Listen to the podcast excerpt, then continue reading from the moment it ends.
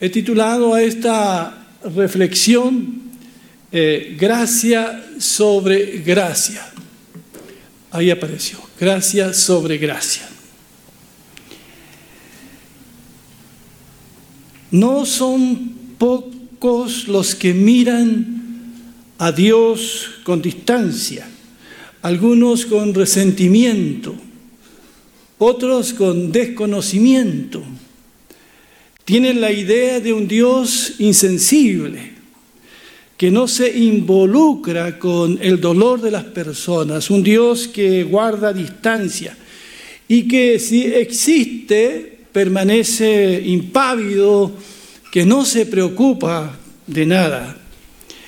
Y cada uno de nosotros creció con una idea de Dios, idea que nos transmitieron nuestros padres. Yo creo que todos nosotros nos hemos preguntado alguna vez, ¿dónde está Dios? ¿Dónde estás Dios? Aún su Hijo Jesucristo, cuando moría en la cruz, hizo una pregunta similar. Es una pregunta muy frecuente. Quiero llevarlos en esta mañana a meditar en la gracia de Dios, que se manifiesta en todo lo que Jesús nuestro Señor hace. Cuando leemos una y otra vez los evangelios, Mateo, Lucas, Marcos, Juan, vamos a llegar al convencimiento eh, que nuestro Señor Jesucristo sí se involucra, que el Dios que adoramos es un Dios presente. Es un Dios al que le interesan las personas y especialmente aquellos que están perdidos. Jesús dijo, he venido a buscar y a salvar a los perdidos. Y declaró también, los sanos no tienen necesidad de médicos. ¿Quién ha ido sano a ver el médico? Por lo general vamos porque nos sentimos enfermos. Jesús también ha venido por los que se sienten enfermos. Así que en Jesucristo, el Hijo de Dios, vemos a un Dios que es cercano. Vemos a un Dios que se involucra. No es Dios el que pone las barreras, somos nosotros los que las ponemos con nuestra rebeldía y falta de fe. Si Dios pusiera obstáculo, no hubiese venido tanta gente marginada, herida y enferma a Cristo. Tenían la libertad de acercarse al Señor. Sabían que serían escuchados. ¿Saben cómo llamaron a Jesús? Y lo dice el Evangelio. Lo llamaron el amigo de publicanos y pecadores. Yo no sé si nos gustaría a nosotros que nos llamaran así. Amigos de publicanos y pecadores. Eso significa que Jesús sabía lo que había venido. Los fariseos, los religiosos, los legalistas extremos rechazaban a Cristo, pero para los recaudadores de impuestos, que eran bastante rechazados, para los niños. No se olviden que los discípulos impedían que los niños se acercaran a Jesús. Para los niños, los leprosos, los samaritanos, como la mujer samaritana, los enfermos, las mujeres marginadas, Jesús era atrayente. Jesús era compasivo, Jesús era maravilloso, Jesús para ellos era lleno de gracia y de verdad. Los evangelistas, por ejemplo, registran ocho veces en que Jesús fue invitado a cenar. Yo sé que fue invitado quizás muchas veces más, pero en el Evangelio encontramos ocho veces. Tres de esas invitaciones fueron de amigos. Las bodas de Caná en Galilea, cuando Jesús llegó con todos sus discípulos, así que se vio obligado a, multiplicar el vino. Cuando está en Betania con sus amigos, en Betania, Marta, María y Lázaro, y también cuando va camino a Emaús el día de la resurrección y lo invitan a comer, ¿se acuerdan a Jesús? Y Jesús parte el pan. Pero las otras invitaciones fueron de gente que los fariseos criticaban mucho. Así que cuando Jesús aceptó esas invitaciones, se ganó la murmuración y la crítica de muchos.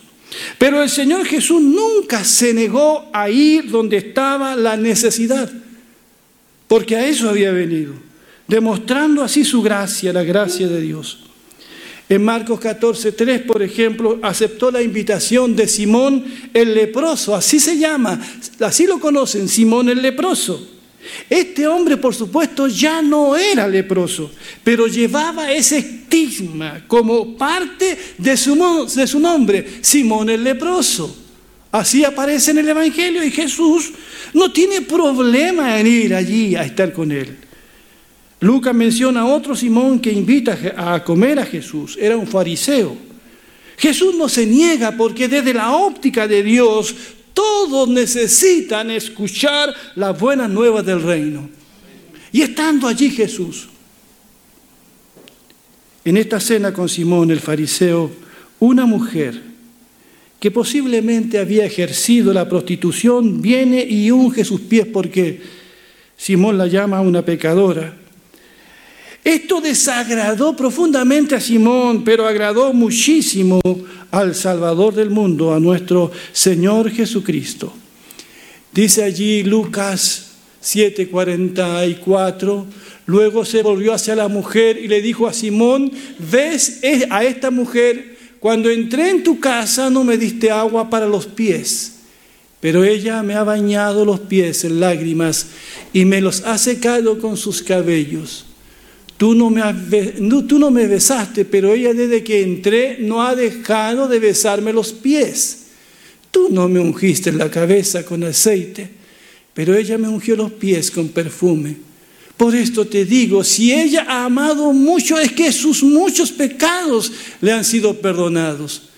Pero a quien poco se le perdona, poco ama. Entonces le dijo Jesús a ella, tus pecados quedan perdonados. Qué grande es la gracia de Dios para aquellos que se arrepienten y se humillan. Tus pecados te son perdonados. C.S. Lewis, un escritor que he leído bastante, no sé si pensando en este relato, dijo una vez, las prostitutas no corren peligro de encontrar su vida actual tan satisfactoria como para no volverse a Dios. Pero los orgullosos, los ávaros, los santurrones corren ese peligro.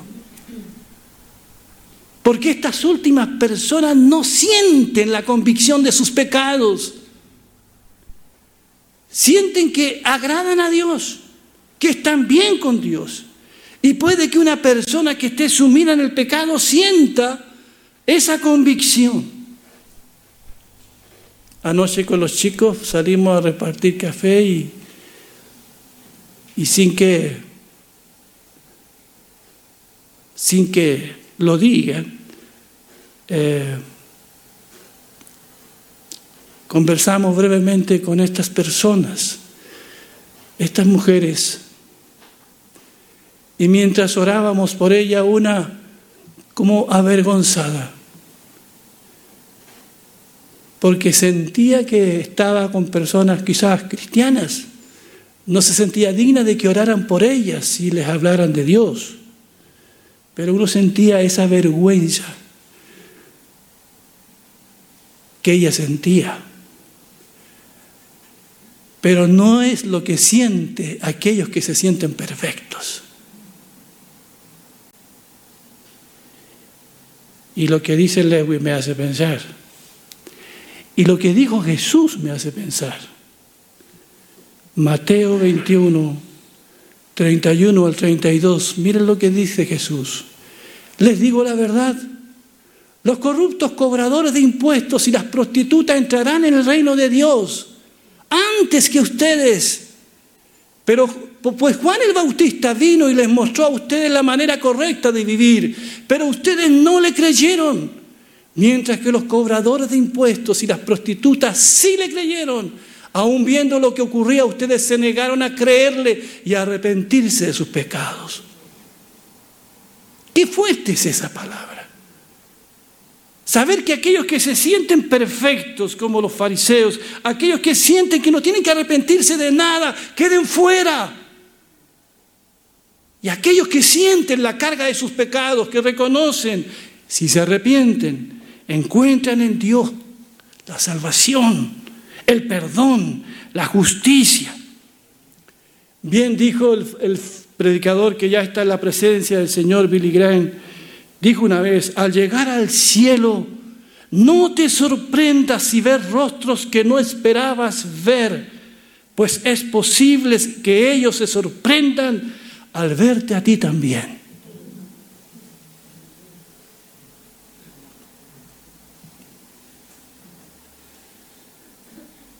No le estoy predicando en esta mañana gente perfecta.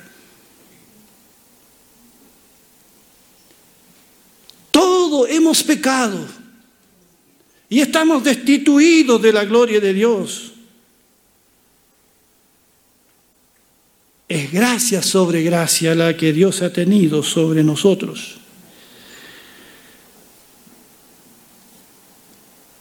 Otra invitación que Jesús aceptó para enseñarnos lo que es su gracia, a qué había venido, es el relato de Mateo 9, 9 al 3. Jesús ya se iba cuando vio a un hombre llamado Mateo sentado en el lugar donde se pagaban los impuestos. Jesús le dijo, sígueme. Entonces Mateo se levantó y lo siguió. Jesús estaba comiendo en la casa de Mateo y allí llegaron muchos cobradores de impuestos y pecadores. Todos comieron con Jesús y sus seguidores. Cuando los fariseos vieron esto, empezaron a preguntar a los seguidores de Jesús, ¿cómo es que su maestro está comiendo con los cobradores de impuestos y pecadores? Yo no sé si me hubiese sentado en ese tiempo, en esa cultura, en ese ambiente a comer con estas personas. Quizás hubiese, mi actitud hubiese sido la de los que criticaron a Jesús. Pero Jesús se sienta y vienen a la mesa los cobradores de impuestos y pecadores. No se menciona allí qué tipo de pecados habían cometido estas personas, pero así eran calificadas. Y Jesús los oyó y les dijo, los sanos no tienen necesidad de médicos, sino los enfermos. Así que vayan y averigüen lo que significan estas palabras. Yo no quiero sacrificio, sino que ustedes tengan compasión. Citando al profeta Oseas, citando al profeta Miqueas, citando a los profetas del Antiguo Testamento que criticaron la actitud del pueblo que venía con ofrendas, con sacrificio a Dios, pero se olvidaban lo que era la compasión y la misericordia. Yo no quiero sacrificio, sino que ustedes, dijo el Señor, tengan compasión. Ese es nuestro Señor. Pues yo no he venido a invitar a los buenos a que me sigan. No hay nadie bueno, pero hay personas que se sienten buenas. Yo no he venido a invitar a los buenos a que me sigan, sino a quienes, a los pecadores, aquellos que reconocen sus pecados. Pensaba en esto, hermanos y hermanas y amigos que me están escuchando, que nuestro Señor Jesucristo definió lo que era su misión en casa de dos personas tenidas por indignas, en la casa de Mateo y Saqueo.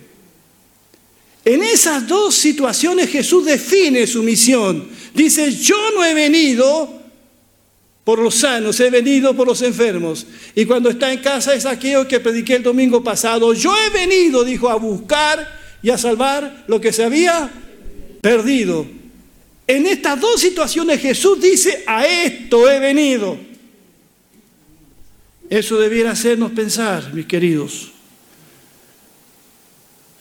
a todas las personas que están aquí, que se sienten indignas Quizás has venido al templo hoy sintiendo una carga. Bueno, Dios perdona a quienes se arrepienten y sienten esa carga en su corazón.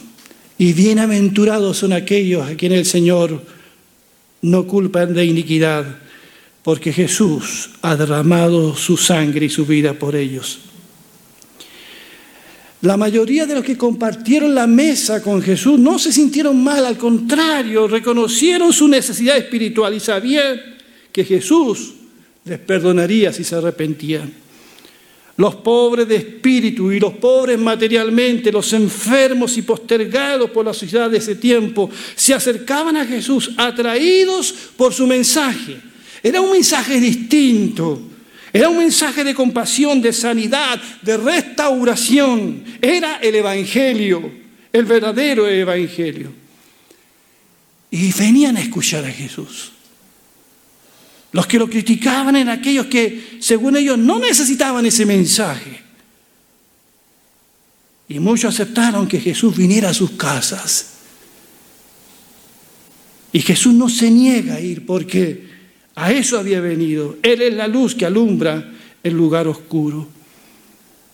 Por eso nuestro Señor Jesucristo mostró gracia sobre gracia, compasión sobre compasión. Jesús tuvo compasión. Esa palabra se usa para expresar lo que una madre siente por su hijo en su vientre, compasión, cuando sus entrañas se remueven por ese hijo que está por nacer, que no conoce, pero lo ama profundamente. Así define la Biblia la compasión de Jesús.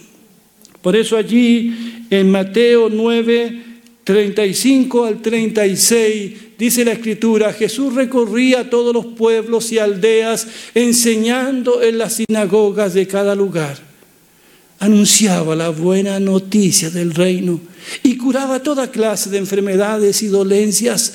Al ver a la gente sintió compasión de ellos porque estaban cansados y abatidos como ovejas que no tienen pastor. Qué hermoso pasaje es ese. Jesús recorre no solo las grandes capitales, los pueblos, las villas, por donde iba, predicaba en las sinagogas, en cada lugar, anunciaba el Evangelio, curaba a los que estaban enfermos. Pero al ver tanta gente necesitada, su corazón, dice, sintió compasión porque vio a la gente tan cansada, tan abatida, tan afligida en su dolor como ovejas que no tienen pastor. Nuestro Señor aquí se conmueve, se conmueve por aquellos que están cansados y abatidos. Por eso cuando viene esa mujer que había estado sufriendo por 12 años de hemorragia, viene con vergüenza, sintiéndose indigna, la indignidad de la que hablaba antes, viene y toca escondida el borde de Jesús porque se siente indigna de hacerlo, de pedirle a Jesús en un acto público que la ayude. Toca y queda sana. Y Jesús cuando sabe que poder ha salido de él, no la condena y le dice, mujer, quedas libre de tu enfermedad. Y el Señor también la salva.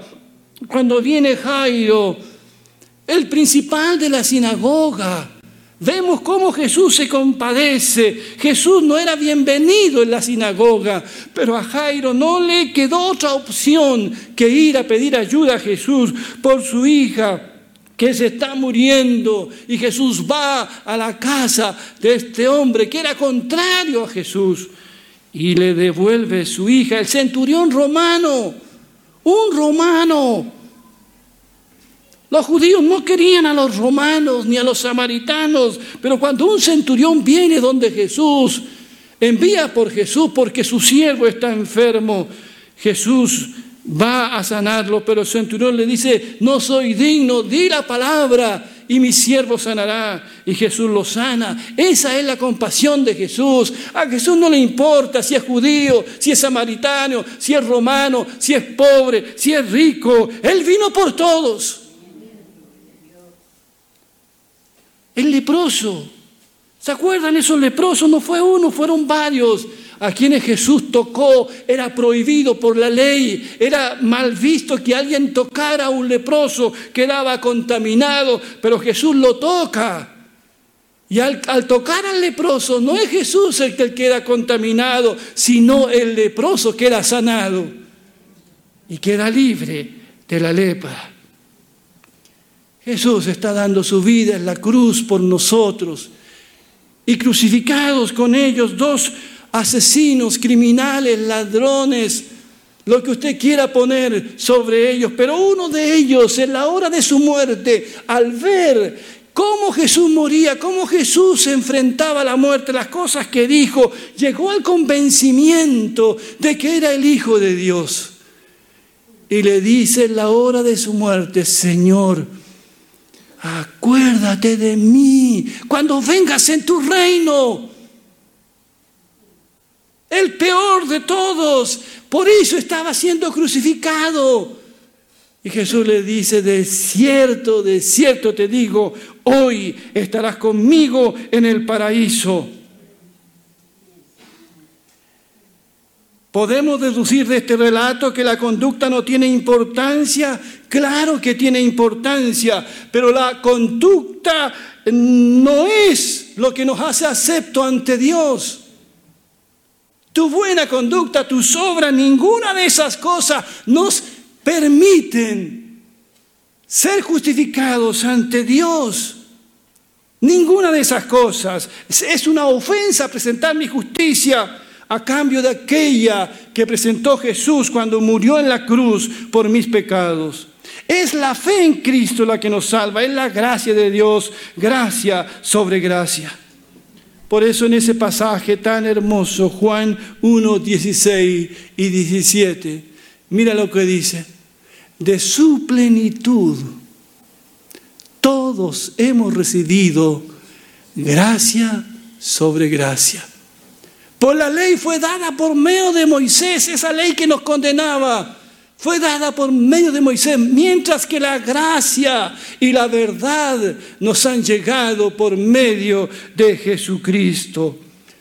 Por eso allí en Mateo 5, 3 al 6 Jesús dice, dichosos los pobres en espíritu, porque el reino de Dios les pertenece. Dichosos los que lloran, porque serán consolados. Dichosos los humildes, porque recibirán la tierra como herencia. Dichosos los que tienen hambre y sed de justicia, porque serán saciados. Esas personas que sienten en su corazón que han fallado, que lloran por sus pecados, que se lamentan de haber ofendido a Dios esas personas que lloran sus aflicciones serán consolados. El reino de Dios es de los humildes, de aquellos que reconocen que necesitan a Dios.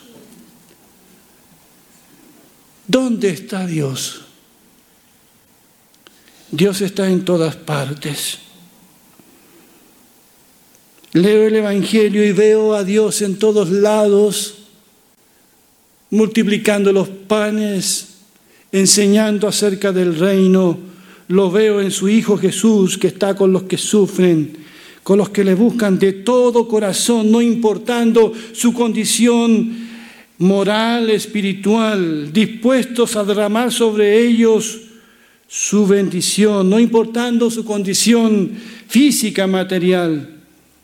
¿Dónde está Dios?